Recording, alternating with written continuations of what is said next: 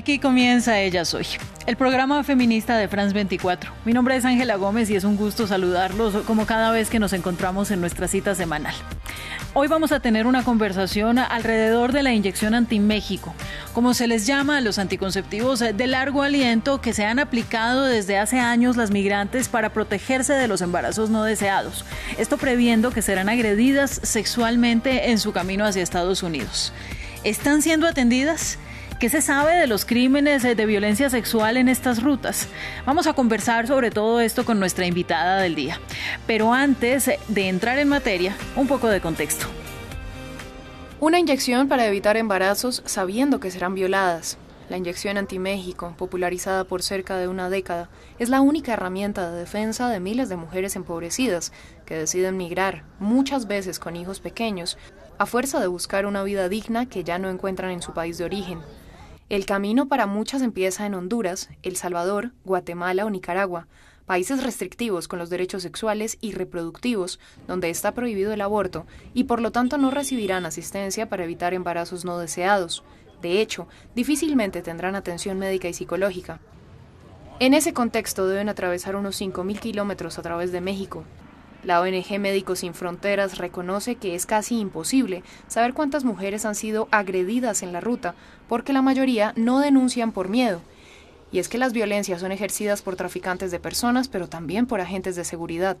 La organización reportó que entre enero y septiembre de 2022 dio asistencia a 17.491 mujeres migrantes y refugiadas en México, Honduras y Guatemala, pero solo se hallaron 51 casos de violencia sexual. Y en Nicaragua no hay medios de ayuda tras la expulsión del gobierno de Daniel Ortega de las organizaciones humanitarias como Médicos Sin Fronteras y la Cruz Roja Internacional. La situación de desprotección se replica en todos los países de tránsito y actualmente es imposible de controlar, sobre todo si se tienen en cuenta las cifras mundiales. De enero a junio de 2023, 108,4 millones de personas se desplazaron en el mundo. De ellas, 51% fueron mujeres y niñas. Vamos a conversar eh, sobre este tema tan delicado con Tamara Aranda. Ella es la coordinadora de incidencia de la Organización Sin Fronteras IAP. Muchas gracias, Tamara. Bienvenida a Ella Soy. Muchas gracias, Ángela. Y saludo a toda la audiencia. Bueno, vamos a empezar a tratar de abordar eh, de la manera más respetuosa posible este asunto. Lo normal eh, en las rutas de migración es que las mujeres eh, y de hecho los migrantes en general no sean atendidos en los hospitales públicos. Mm, hablemos sobre cómo esto genera una carga en las organizaciones de derechos humanos y una carga además muy difícil de manejar cuando se trata de mujeres que enfrentan la agresión sexual. Sí, definitivamente observamos que mm, la falta de atención a estas poblaciones que ya se encuentran en una situación de vulnerabilidad y bueno, esta es una falta de atención desde el tránsito, ¿no? Em, sobre todo aquellas que de hecho ya salen por un contexto en el que no hay atención suficiente en sus lugares de origen bueno, se van acumulando muchas necesidades y en el caso de México, ¿no? cuando estas personas ya llegan al país, pues se enfrentan a diferentes barreras. Una de ellas es la falta de documentos, eh, la falta de estos documentos eh, que acreditan una regular estancia en México, pues bueno, lo que provoca es que al ir a alguna institución de salud, aunque el derecho a la salud pues es, debe ser accesible para todas las personas, pues se les es negado, ¿no? También la falta de conocimiento de muchas autoridades del sector de salud, ¿no? Sobre estos documentos que ya acreditan la regular estancia, como una tarjeta de visitante por razones humanitarias, la misma residencia permanente, una residencia eh, temporal, pues bueno, también provoca que no se les atienda. Otra causa también que observamos aquí en Sin Fronteras, pues es la negativa explícita a atender a las mujeres. Eh, tenemos varios casos en los que pues nuestras eh, queridas usuarias nos hacen saber que al momento de ir a recibir su atención por una cita, o sea, ya lograron que les dieran la cita y van, este, la persona que les atiende en recepción lo que les dice es esta frase, Ves a todas estas personas que están aquí, todas ellas son mexicanas. Cuando ellas terminen, cuando sean atendidas y si el doctor aún tiene tiempo, entonces pasarás tú. Entonces también nos enfrentamos a la xenofobia y al rechazo por parte de muchas autoridades. Así que dentro del marco normativo podríamos decir todo estaría bien, no tendría por qué tener problemas. Sin embargo, en la ejecución es donde ya vemos las dificultades desde lo más operativo, como son los documentos, hasta la falta de interés y pues los pocos deseos ¿no? de atender a las mujeres y en general a todas las personas en contexto de movilidad, sobre todo cuando llegan al país en una situación vulnerable. Bueno, Tamara, ¿qué opina usted de, que las mujeres ya durante muchos años eh, que deciden emprender eh, este camino casi suicida para llegar a Estados Unidos tomen eh, la decisión de antemano de aplicarse un método de anticoncepción de larga duración? Es decir, ya tienen estas mujeres en su cabeza que probablemente van a sufrir violaciones y abusos sexuales en el camino. Dicho esto, pues usted qué opina del estado de salud física y mental en el que llegan a sus manos las mujeres migrantes que acceden a los refugios? Pues llegan en, bueno, son varias las condiciones, ¿no? En las que podemos encontrar estas, em, estas llegadas. En primer lugar, pues viene toda la carga de haber salido, o sea, la carga psicológica de haber salido de sus países de origen, de haber dejado familias, eh, de los, muchas de las causas fueron violencia, eh, falta de empleo, falta de oportunidades, ¿no? También vemos cada vez más frecuente que la tierra, por ejemplo, ya no da, ¿no? También los factores del cambio climático, desastres socioambientales, etcétera.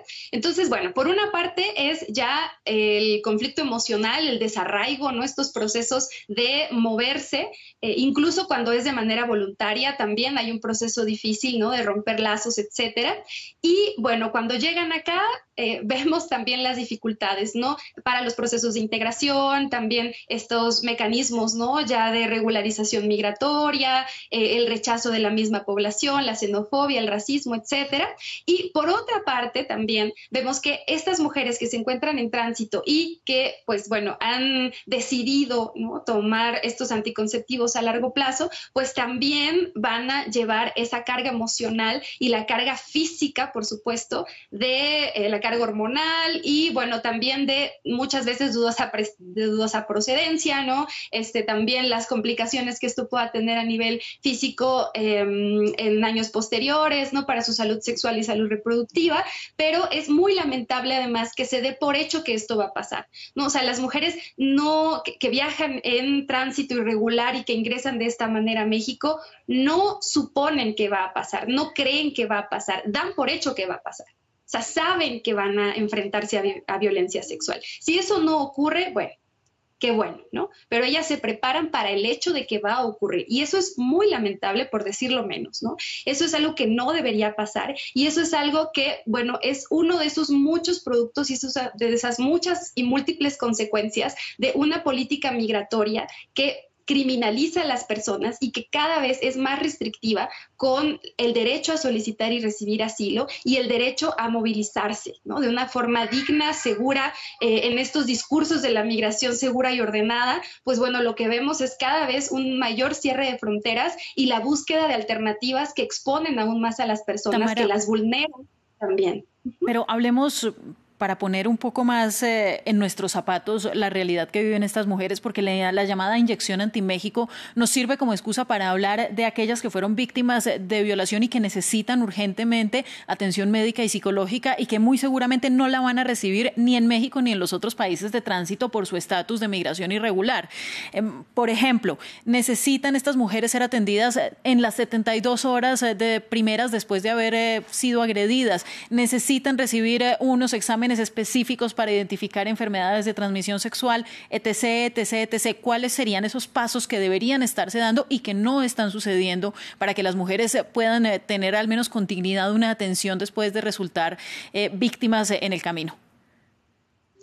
Bueno, lo primero es acercarse a las autoridades, ¿no? Hay que acercarse con una autoridad sanitaria, es lo ideal, y bueno, eh, también con el Ministerio Público, ¿no? Para hacer esta demanda, a partir de la, de la visita al Ministerio Público es que se hace, o esta denuncia al Ministerio Público, pues ya se hace como todo el proceso clínico.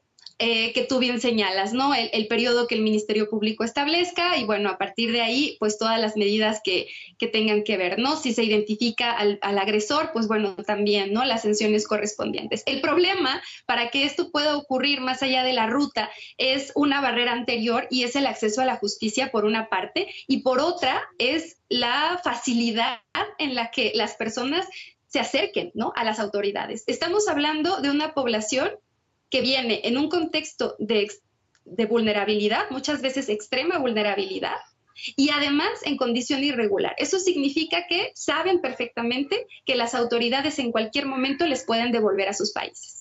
Esto implica que se vuelva aún más difícil acceder a una denuncia, ¿no? O acercarse con las autoridades para una denuncia de este tipo. Y le pongo una peor, Tamara, porque muchas veces son los mismos agentes de seguridad los que cometen agresiones contra las mujeres y, bueno, en general contra los migrantes.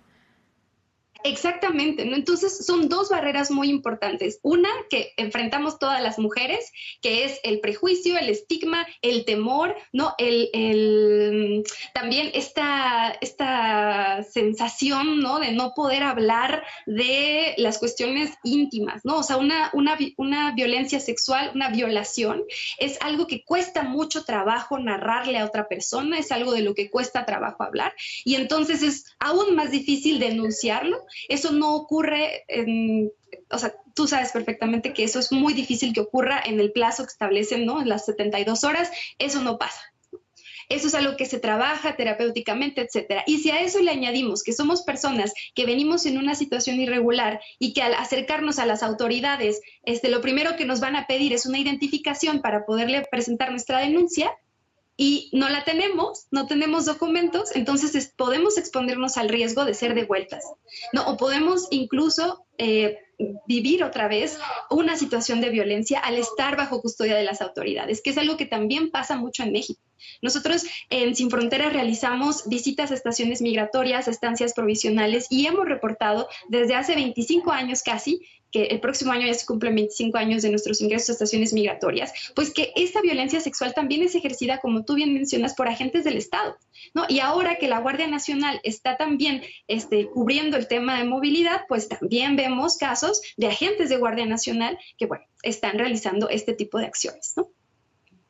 Pues mire, la verdad es que es muy desesperanzador todo lo que nos está diciendo Tamara. Yo no veo que haya una solución o un trabajo en política pública que pueda al menos dar alguna esperanza. Mientras tanto, ¿cuál es la tarea urgente que hay que solucionar o que están eh, llevando a cabo las organizaciones como ustedes?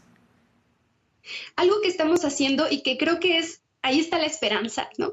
Es que estamos buscando vinculaciones también con las instituciones y con las autoridades, ¿no? Así como denunciamos, esa es nuestra labor, ¿no? Señalar lo que no está ocurriendo como la normatividad marca, pues también estamos buscando estas alianzas y vinculaciones. Lamentablemente es que nos quedamos sin tiempo, pero, pero, pero gracias porque nos está contando pues una experiencia muy importante que puede tener éxito y que puede ayudar a estas miles y miles de personas que todos los días están arriesgando su vida para tratar de tener eh, un futuro digno. Muchísimas Muchísimas gracias a usted.